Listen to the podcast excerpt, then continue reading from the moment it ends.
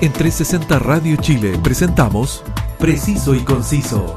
Entrevistas, información y opinión con lo más relevante de la actualidad, cultura y espectáculos de Chile y el mundo. Conduce Roberto del Campo Valdés.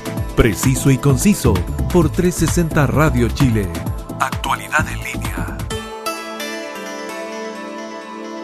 Un gran saludo y muchas gracias por estar siempre en la sintonía de 360 Radio Chile. Salimos al mundo gracias a nuestra señal web y también gracias a nuestra app que puedes descargar en tu móvil y nos llevas donde quieras para disfrutar de la mejor compañía musical 24/7. Te habla Roberto del Campo Valdés y escuchas preciso y conciso. Los eh, postergados Juegos Olímpicos de Tokio 2020 ya son parte de la historia, pero en esta edición pudimos verlos como nunca antes eh, a través de Marca Claro y Claro Sport, con una señal televisiva que llegó a más de 17 países.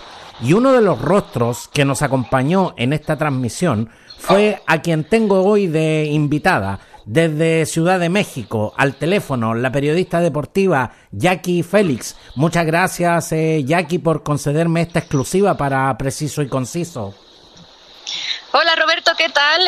al contrario, gracias a ti por la invitación. Un saludo muy grande desde la Ciudad de México, como ya lo mencionas, para toda tu audiencia y a toda la gente en Chile que siguió, por supuesto, esta transmisión de Claro Sports y Marca Claro de la más reciente justa olímpica en Tokio 2020. Un placer estar contigo y con todos ustedes. Que la verdad es que durante todo este mes ustedes se, se volvieron prácticamente una, una compañía diaria para, para todos nosotros, ahí viendo todas las alternativas de los de los Juegos Olímpicos.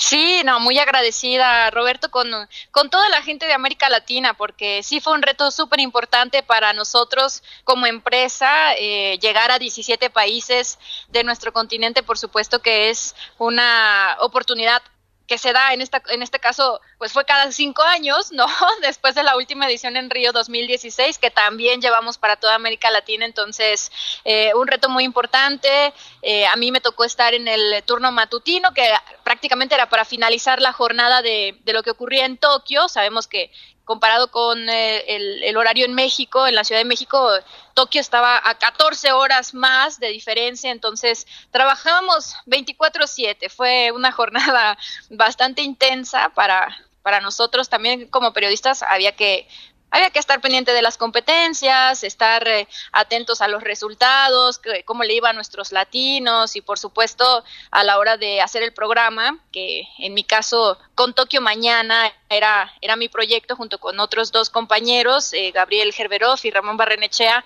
pues ahí estábamos tratando de, de llevar de una forma muy amena la jornada acontecida en Tokio y por supuesto dándole principal atención a todos nuestros deportistas latinos. ¿Qué tan desgastante puede llegar a ser físicamente una, una cobertura con estas características?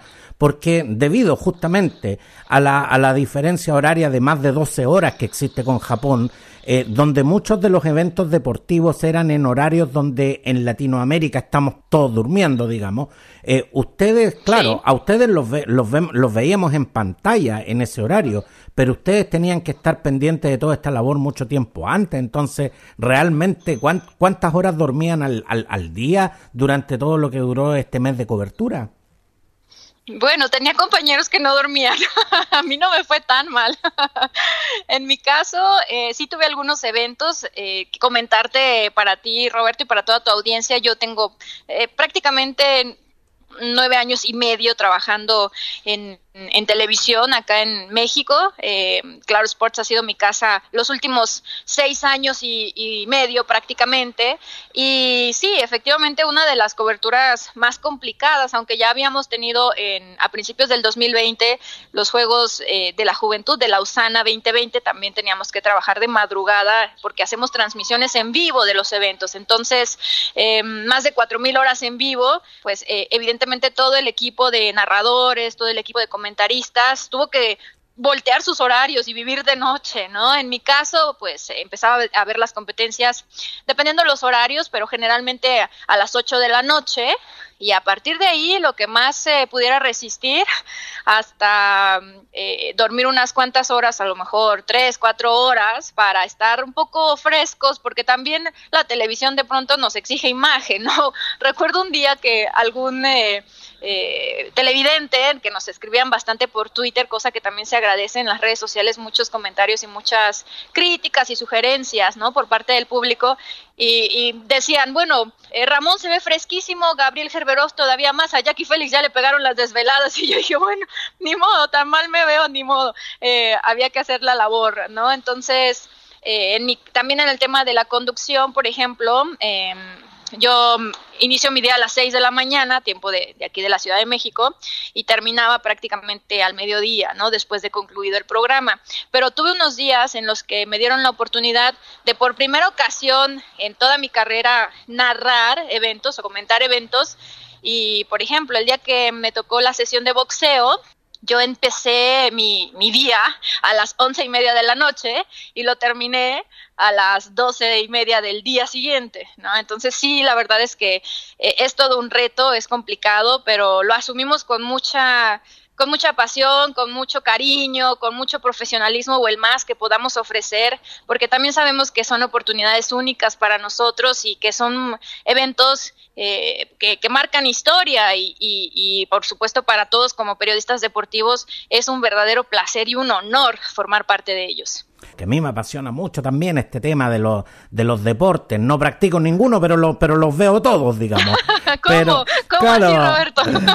pero tal como yo, eh, durante casi un mes eh, eh, los vimos por las pantallas de Claro Sport junto a, tus compañeros Ramón Barrenechea y Gabriel Gerberov a quienes les mandamos también un gran saludo desde acá, desde Santiago de Chile, informándonos eh, de los diferentes momentos de, de Tokio 2000.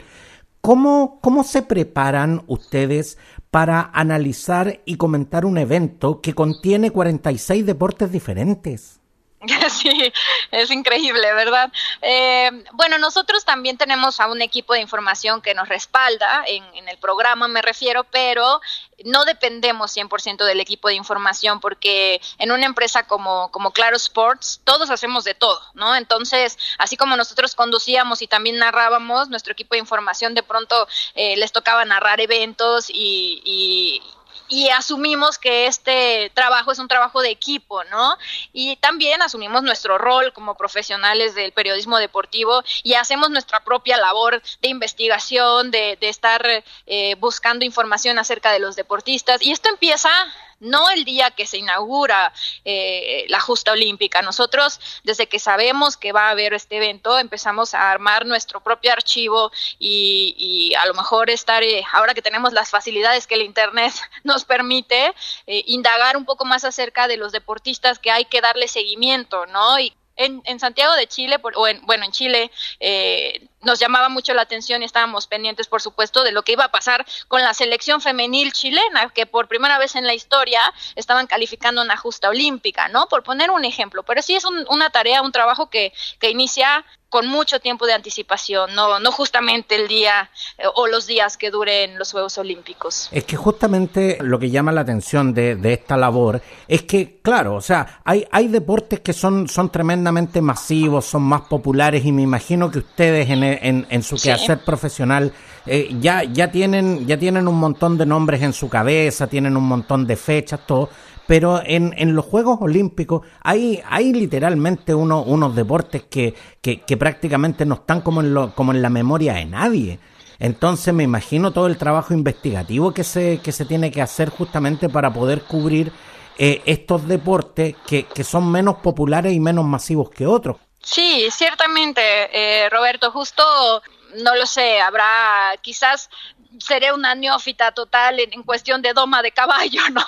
Pero evidentemente habrá muchas otras disciplinas que, que forman parte de nuestro día a día y, y, bueno, como ya lo mencioné anteriormente, afortunada yo que esta no es mi primera experiencia en una cobertura olímpica. Eh, de hecho, son mis terceros Juegos Olímpicos como periodista deportiva. Yo inicié en el 2012 y justo me toca también los Juegos Olímpicos de Londres, haciendo quizás actividades no tan, no con tanta responsabilidad como las que tengo actualmente, pero bueno, ya hice Londres 2012, después Río 2016, eh, tuve la oportunidad, gracias a Claro Sports, de, de hacer esa cobertura desde la sede. Estuvimos viviendo en Río de Janeiro por un mes. Ahí también me tocó hacer un programa matutino. Entonces, eh, digamos que la forma de trabajar, que sí es distinta porque estás un poquito más presionado porque trabajas todo el día. Sabes que no vas a dormir mucho, pero bueno, eh, después vendrá la oportunidad de descansar. Entonces, si te cambias el chip como periodista.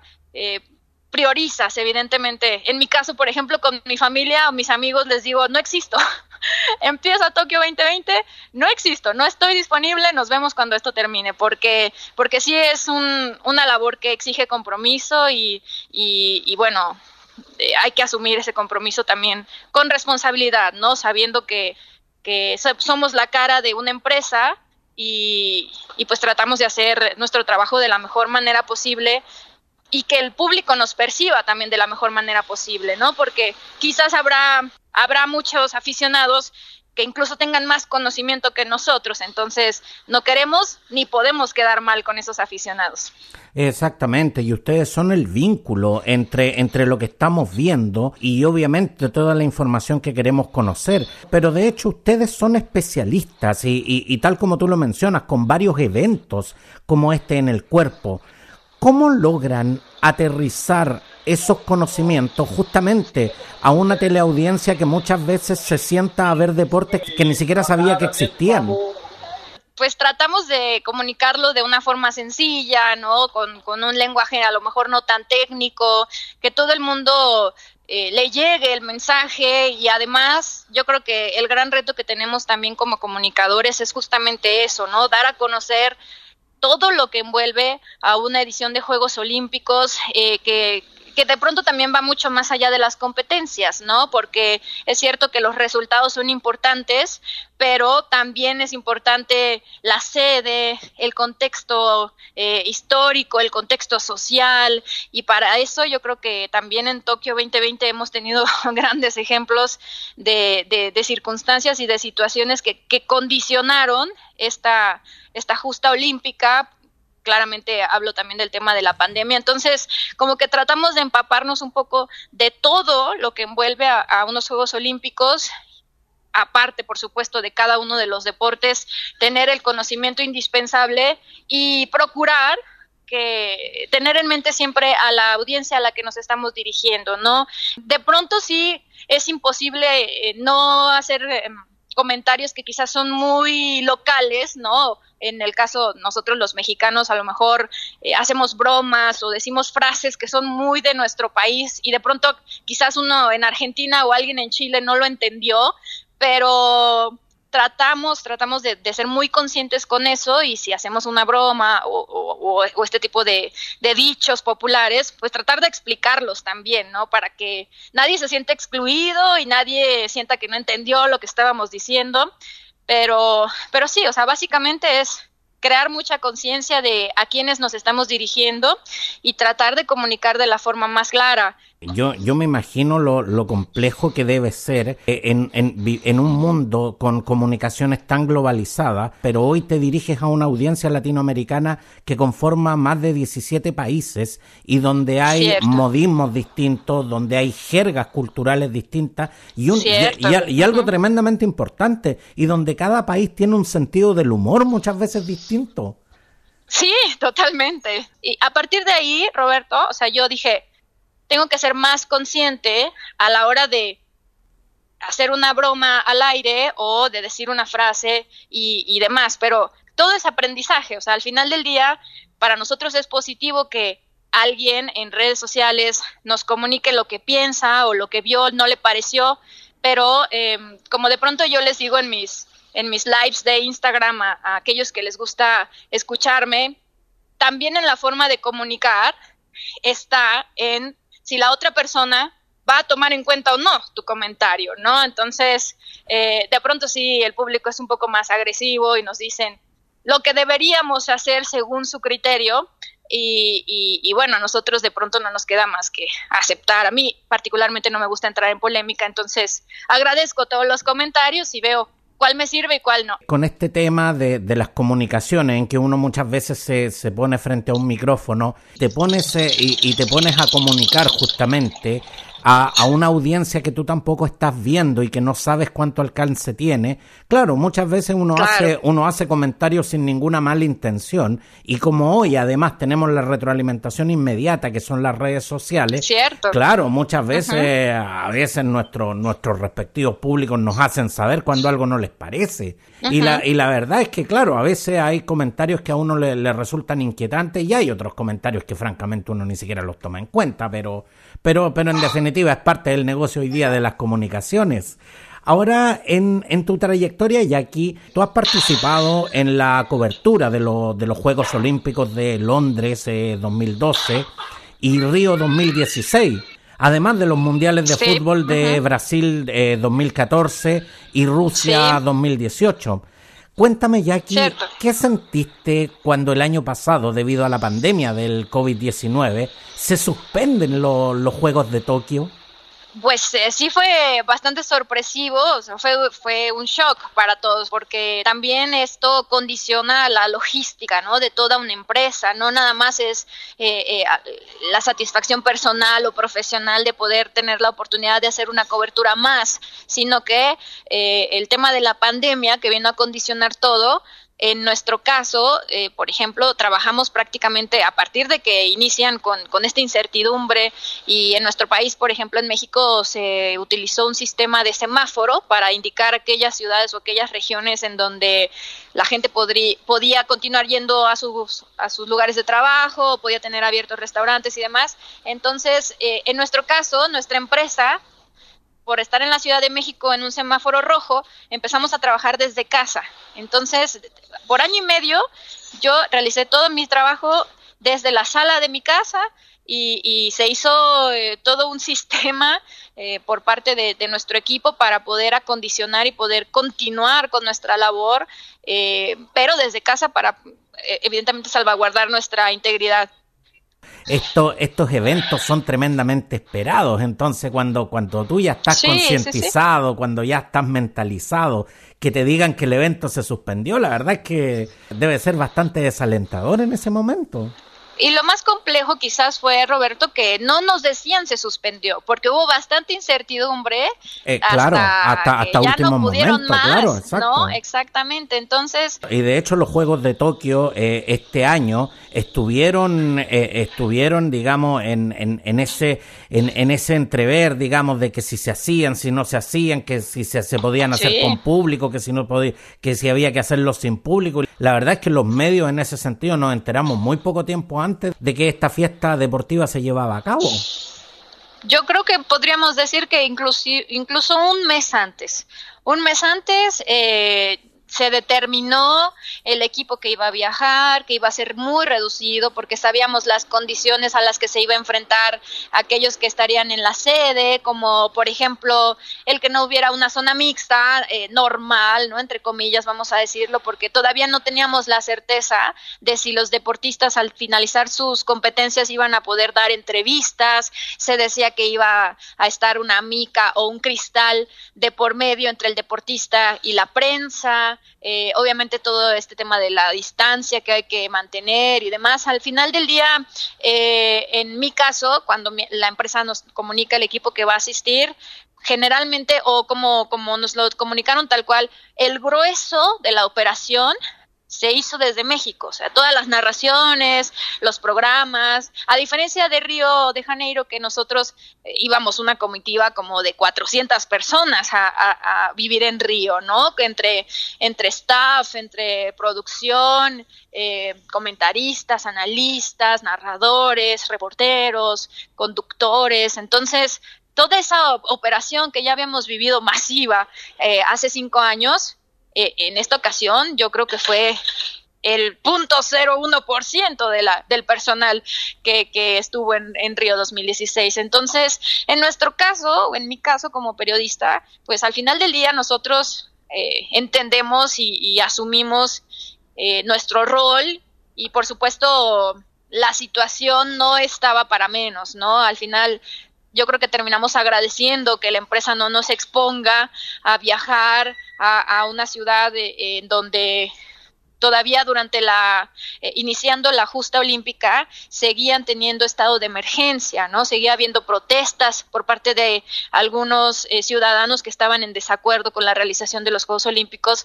debido a, los altos eh, números de contagios por la pandemia de COVID-19. Entonces, sí fue un shock, pero al mismo tiempo cuando analizas todo el contexto y dices, bueno, estoy en México porque en México se me necesita más y porque mi proyecto eh, eh, requiere que yo esté en la Ciudad de México como sede para hacer esta gran cobertura histórica, cabe mencionar, y lo agradecemos y asumimos nuestra responsabilidad. No, y de hecho, eh, sin duda que los Juegos Olímpicos son, son más allá que un evento deportivo, son, son realmente un evento histórico. De hecho, al día de hoy eh, eh, se habla de, todavía de los Juegos Olímpicos de Montreal 1976, gracias al 10 perfecto de, de, Nadia Comaneci. ¿Cuáles son los momentos de Tokio 2020 que según tú van a pasar a la historia? Bueno, hubo ahí también un par de dieces en la plataforma de 10 metros. Ahora mismo se me escapa el nombre, pero era eh, esta niña representante de China, 14 años de edad, y, que además se queda con la presea de oro, ¿no? También justamente emulando lo que hizo Nadia Comaneci en Montreal. Hay eventos que sí me quedaron muy marcados. En, en el tema del atletismo, Sifan Hassan, que es esta atleta que llegó como refugiada a los Países Bajos hace prácticamente 15 años, lleva la mitad de su vida viviendo en los Países Bajos y en esta ocasión, por todos los colores de, esa nación para, para competir en el atletismo y eh, había una prueba, la de los 1500 metros planos, en donde Sifan Hassan, cuando le faltaban 400 metros para llegar a la meta, cae cae porque tropieza con una compañera que, cayó antes que ella y, esa escena en donde ella se levanta determinada, además, no, no solo para avanzar a la siguiente eh, ronda, a las finales de esa prueba de los 1500 metros, sino que gana ganas, quedarse rezagada hasta la última posición y, esa determinación y ese coraje y ese eh, orgullo, no lo sé, lo que a ella la, haya motivado para no nada más calificar, sino ganar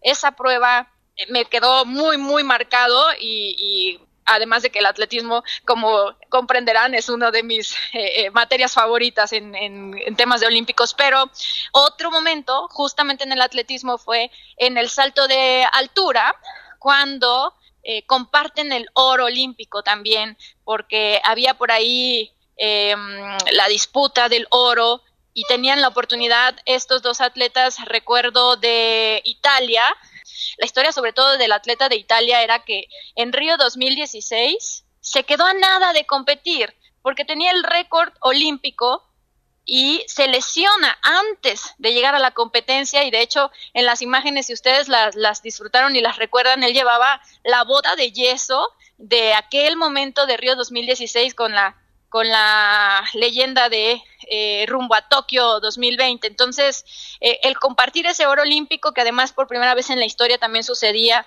en el atletismo, en el salto de altura, es otro de los momentos que creo eh, también serán muy importantes. Y bueno, en América Latina por ahí también tuvimos las medallas importantes pues de Venezuela, Cuba siempre representando bien en el medallero, en donde más bien el boxeo. También vimos por ahí un momento súper importante cuando el representante de Brasil noquea a su rival aun cuando en el tercer asalto, cuando tenía los dos primeros asaltos en contra, entonces eh, este boxeador no, no tenía otra opción. Si no noqueaba a su rival, no, no iba a obtener eh, la medalla y se queda también con la presea de oro. Entonces hay muchas historias importantes que, que recordar. Eh, la natación siempre se rompen todos los récords, entonces son también ahí increíbles los, los nadadores en las piscinas olímpicas, siempre van van por todas, ellos van por récords. Si no están a la altura de los récords, yo creo que no se lanzarían ni a la piscina. Y, no lo sé, creo que cada edición siempre te regala historias increíbles.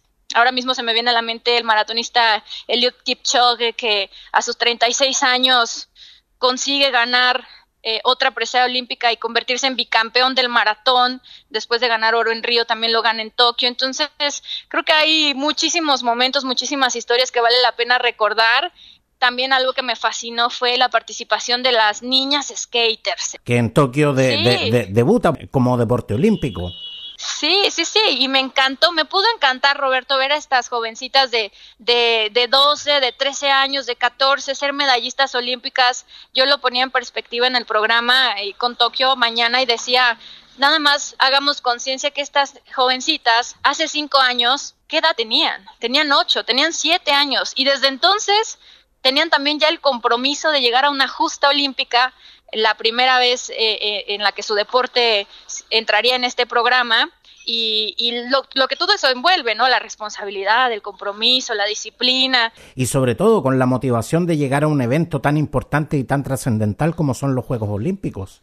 Así es, y tan jóvenes además. Tenemos, o sea, las referentes campeonas olímpicas para las nuevas generaciones son de 13 y de 14 y de 16 años de edad en ese deporte. Entonces, eh, es como para ponerse de pie y aplaudirles por su pasión, por, eh, por su pasión, por, por, su compromiso, por su disciplina y además por su buena onda, ¿eh? Porque ahí todas se aplaudían, todas se apoyaban. No, eso, eso de verdad que llamó mucho la atención. Increíble. Como que, se, como que eran todas amigas. Exacto, sí, había una hermandad padrísima que además, como mujer, lo digo, eh, el tema de la sororidad me parece fundamental y cada día más. Eh, yo creo que entre mujeres, así como estas niñas nos pusieron el ejemplo, hay que apoyarnos y hay que siempre eh, echarnos porras y, y estar así atentos a, a, los logros de la, de la otra, que también son nuestros logros. Exactamente, y esos son los momentos históricos, los momentos que quedan en la retina y sobre todo los momentos que quedan en el corazón de todos los, de todos quienes seguimos la cobertura de Claro Sport de los Juegos eh, Tokio 2020. Pero quiero decirte que acá en Chile tienes eh, realmente muchos admiradores y lo, y, lo sé porque cuando, ah, cuando, cuando anuncié que, que, ibas a venir a conversar fue mucha gente la que, la que se alegró e incluso varios eh, se ofrecieron a reemplazarme incluso para, para ¿Ah, esta entrevista cuando, cuando supieron que ibas a venir tú. Por lo cual queremos saber algo más de ti.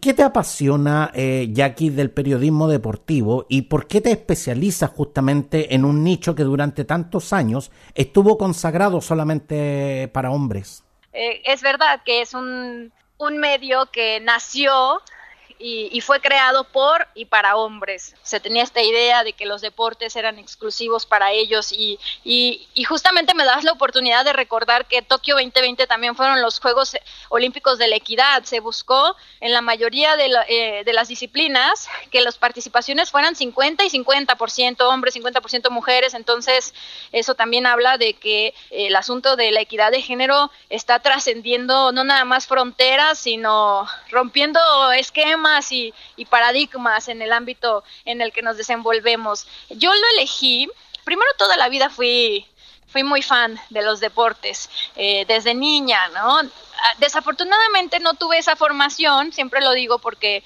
yo veía los deportes y para mí ellos eran superhéroes, lo siguen siendo, no son super personas, superhéroes, pero yo no tuve esa formación, no tuve unos papás que me, que me pusieran en clases de, de natación o, o, de fútbol o de otras cosas, sino que a mí me llega eh, cuando ya eh, soy, digamos, adolescente, que ya estoy o que ya estoy entrando en la universidad, empiezo yo a involucrarme más en, en deportes, pero por gusto propio, por iniciativa. Como una actividad más que nada recreativa.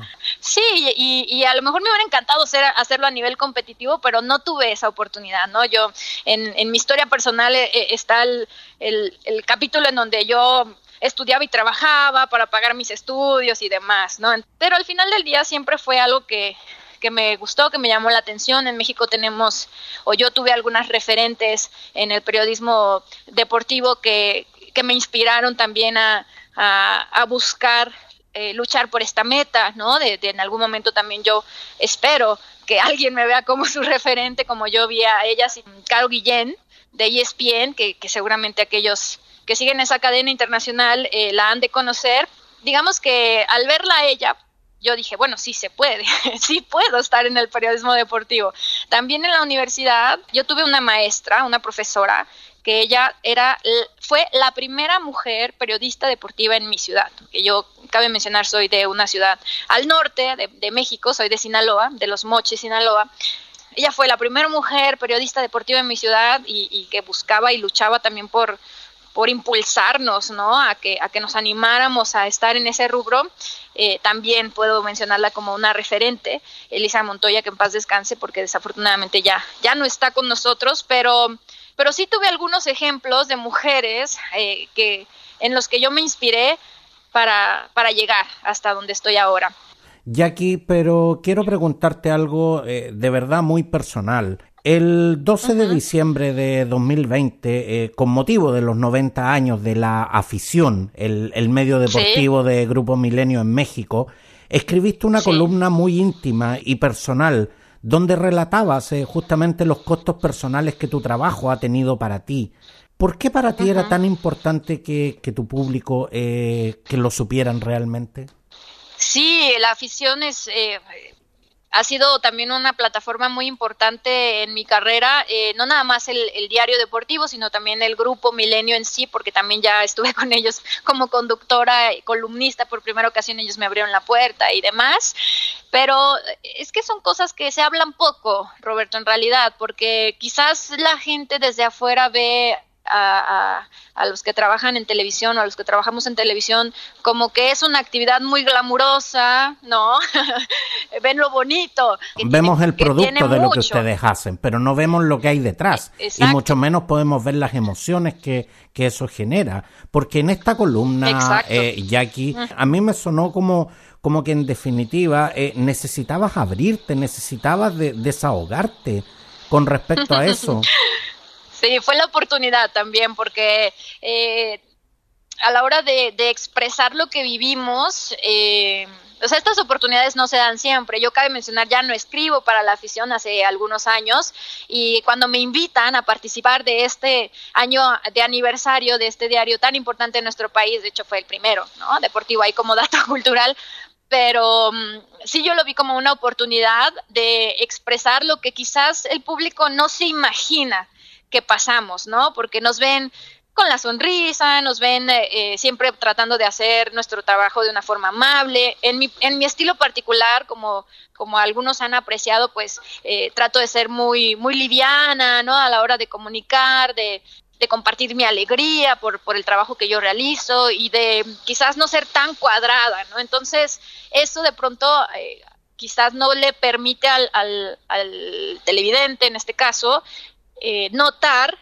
que detrás de todo eso, pues sí hay un sacrificio, sí hay momentos amargos, sí hay eh, eh, capítulos que quizás hubiera preferido no, no, no vivir, ¿no? Como lo que yo relato en esa columna, que si la buscan está en mi cuenta de Instagram.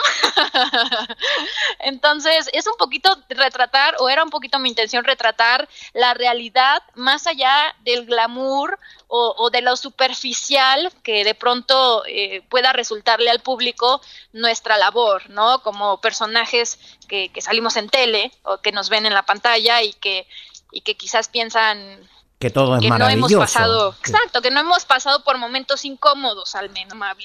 Ahora yo, yo, yo de verdad eh, eh, sé que tú eres una profesional muy dedicada y realmente muy apasionada eh, por lo que haces. Y a la vez eres una mujer muy atractiva. Es cierto, ¿hasta dónde es cierto que esto último puede facilitar las cosas en un medio como la televisión? Y hasta dónde es un elemento de discriminación en una profesión como el periodismo? El primer rubro que te facilita las cosas eh, cada día es más un mito, no se lo crean, no es verdad. Eh, siempre me cuando me han preguntado estos temas de la imagen, de pronto trato de defender un poco eso porque es cierto que estás en pantalla y es cierto que la gente decide lo que le gusta ver y por eso le da rating al programa que le gusta ver eh, porque el periodista le cae bien, porque le parece que es una persona muy preparada o porque le parece que es una persona bonita a su criterio, ¿no? Y, le agrada a la vista. Y es una decisión de, de, la teleaudiencia en este caso. 100%, 100%, porque al final del día, eh, pues en, en mi testimonio te puedo decir que que no estoy en donde estoy por mi linda cara. Me ha costado mucho trabajo, me ha costado mucho sacrificio, me ha costado mucha preparación eh, y, me he preocupado por, eh, dejar en claro eso, ¿no? Que, que si yo estuve ahora en, Tokio 2020 o en Río 2016 o llevo casi una década trabajando en medios de comunicación,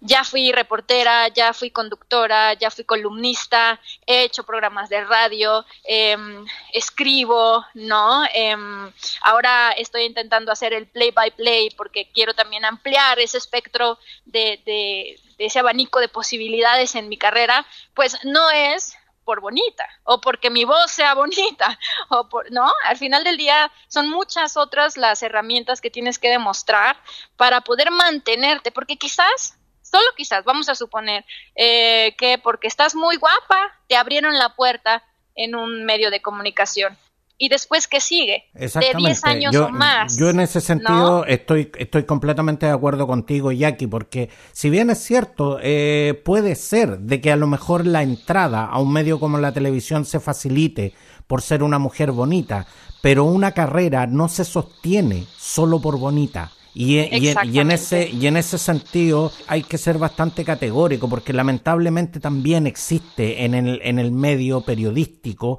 esa, esa discriminación de que porque la periodista o el periodista son atractivos físicamente, eh, significa que, que en definitiva no tienen la capacidad intelectual para ser buenos periodistas, y eso tampoco es verdad, eso también es un mito. 100%, no, no podemos decir que, que, la belleza está peleada con la inteligencia, con las habilidades o con la capacidad. Y además recuerden este tema de los, los estereotipos de belleza, son 100% eh, subjetivos, ¿no? Porque, ¿qué es bonito? Lo que te gusta a ti es bonito para ti, pero tal vez no es lo mismo para mí, ¿no? Y tomar muy en consideración siempre a la audiencia que me está escuchando en este momento. Ustedes deciden el proyecto que tiene éxito es porque ustedes lo ven, ustedes alimentan ese rating y entonces ustedes de esa manera deciden le comunican a la empresa o al canal de televisión, en este caso particular, porque es donde juega la imagen, qué es lo que quieren ver. Y entonces la empresa toma decisiones. Podemos ser unos románticos del periodismo deportivo o del deporte, pero esto también es una industria y como industria, como negocio, pues evidentemente se debe a quien consume los productos, que en este caso 100% es el público. Yo partí diciendo que el, que el, canal Claro Sport eh, llegó a más de 17 países y tengo el dato que en muchos de ellos su sintonía incluso superó a los canales locales. ¿Cuál sientes que es la razón de por qué esta cobertura eh, fue tan premiada eh, por la gente con su sintonía? Yo creo que en primera instancia por la oferta o a lo que le apostó Claro Sports, que fue a ensalzar el deporte. O sea, Claro Sports, a diferencia de otras cadenas, no buscó hacer comedia, no buscó eh, burlarse de nadie, eh, no buscó más que comunicar lo que estaba sucediendo en tiempo y forma y además también fue la única cadena que tenía más de 4.000 horas de transmisión en vivo. Entonces, imagínense, había canales acá de televisión abierta que tenían tres horas de transmisión de eventos. Entonces tenían que decidir muy bien qué eventos iban a transmitir. Simplemente un partido de fútbol ya te ahí echaste dos horas, ¿no? Entonces, eh, yo creo que eh, en ese en ese apostar de Claro Sports y marca Claro, priorizar las competencias más que los productos como programas y demás, fue lo que le gustó a la gente, porque al final del día la gente quiere ver las competencias, quiere ver sus deportes, quiere ver a sus deportistas, no quiere ver a, alguien haciendo chistes acerca de la cultura del país anfitrión. Entonces, eh, creo que eso fue importante y asimismo también creo Claro Sports le apuesta al talento joven, a una oferta fresca, sin dejar de lado, por supuesto, a, nuestros compañeros súper experimentados, porque teníamos narradores que tienen más de 20 años de experiencia y se nota, por supuesto, pero también dio la oportunidad a nuevo talento de mostrarse, ¿no? Y de, y de demostrarse y de demostrarse a sí mismo que pueden formar parte de este ámbito. Y uno de esos talentos, pues fui yo, porque te mencionaba hace un ratito que me dieron la gran oportunidad de tener algunos eventos para narrar o comentar, no un partido de fútbol, otro evento de boxeo. Y eh, yo también no quise acaparar demasiado, porque también hay que ser realistas y decir, bueno, tengo este compromiso del programa matutino que dura dos horas en vivo, no hay que eh, buscar acaparar todo, ¿no? Porque había un equipo muy grande de personas que estaban cubriendo cada uno de los espacios deportivos y que, y que creo que hicieron una gran labor y por eso es que la gente los eligió, nos eligió y le gustó lo que hicimos porque nos comprometimos para con la causa principal que era transmitir los Juegos Olímpicos. Exactamente, y, no solo transmitir eh, eventos deportivos, sino que además transmitir esa información que siempre estamos demandando todos los aficionados y por supuesto transmitirnos las emociones que, conlleva un evento deportivo e histórico como este. Hemos tenido sin duda una, una, una, entretenida e interesante eh, conversación, pero antes que nos dejes, Jackie, queremos, queremos sacarte la última pregunta. En, en 2023 eh, vamos a tener en Chile eh, Juegos Panamericanos y Juegos para Panamericanos en, en, la capital Santiago. ¿Hay planes de cobertura por parte de Claro Sport y, y hay posibilidades que te tengamos acá en Chile? Me encantaría. Bueno, a mí que me pregunten desde ahorita digo que sí. Pero bueno, eso no depende 100% de mí. Eh, seguramente tendremos la cobertura porque Claro Sports se ha dado la tarea de, darle su espacio al deporte amateur y hemos estado en todo desde bueno, Nanjing, desde el 2014, 2015, hemos asistido a todos los eventos eh, de olímpicos de la juventud, olímpicos mayores, de verano, de invierno, em, panamericanos, para panamericanos, siempre estamos presentes, eh, eh, todavía Lima fue nuestra última cobertura, entonces seguramente sí, sí vamos a tener la cobertura, no quiero, bueno, no quiero firmarlo, pero seguramente así será porque está también dentro del plan dentro del eh, calendario ¿no? para la próxima justa olímpica que será en París 2024 y, y bueno de, de, yo asistir la verdad es que no lo puedo garantizar porque no, no, no depende de mí 100% pero créanme que si de mí dependiera yo con muchísimo gusto. Tengo buenos amigos ahí en Santiago de Chile. Nunca he visitado entonces me encantaría me encantaría no tener te, esa no, no te preocupes ya que eh, yo estoy seguro que, que en realidad son tantos los admiradores que tienes que yo estoy seguro que va a haber mucha gente que se va a ofrecer a mostrarte Santiago, así que si vienes para acá... Se aceptan recomendaciones desde ya, ¿eh? Ahí en mis redes sociales se aceptan recomendaciones de qué tengo que visitar. Yo voy armando mi agenda por si sí se me hace el sueño de conocer y de visitarlos para los próximos eh, eh, panamericanos y para panamericanos. No, definitivamente, y ahí nos avisa, y cualquier cosa, acá, no, acá nos juntamos ya y, y, y comentamos todas las alternativas deportivas justamente de Santiago 2023. las gracias. Quiero darte las gracias, eh, Jackie Félix, periodista eh, deportiva de Claro Sport, eh, por estar con nosotros en exclusiva para todo Chile en preciso y conciso. Muchas gracias, muchas gracias de verdad por estar hoy con nosotros. No, al contrario, gracias a ti Roberto por el contacto, por la invitación y por la oportunidad también de, de platicar un poco más sobre, sobre esta apasionante carrera que es el periodismo deportivo. A todos aquellos que estén escuchándonos y que les guste o estén estudiando o no se desanimen, de verdad que es una carrera de resistencia. Es como un maratón. Ustedes no hay que llegar primero, hay que tener la resistencia para, para luchar por esos objetivos. Si tienen un no, eso será siempre seguro. Ustedes vayan por el sí siempre, vayan por el sí, lo van a obtener tarde o temprano. No claudicar es la misión. gracias Roberto y gracias a Santiago de Chile, les mando un gran abrazo y, pues bueno, ya saben, nos vemos en Claro Sports todos los días a las 9 de la mañana tiempo del centro de México. Si todavía nos pueden acompañar, ahí seguimos transmitiendo Deportes en Claro. Por supuesto, y seguimos en contacto, Jackie, para, para seguir comentando todas las, las alternativas de los, eh, de los diferentes eventos deportivos también a nivel mundial. Muchas gracias, Jackie.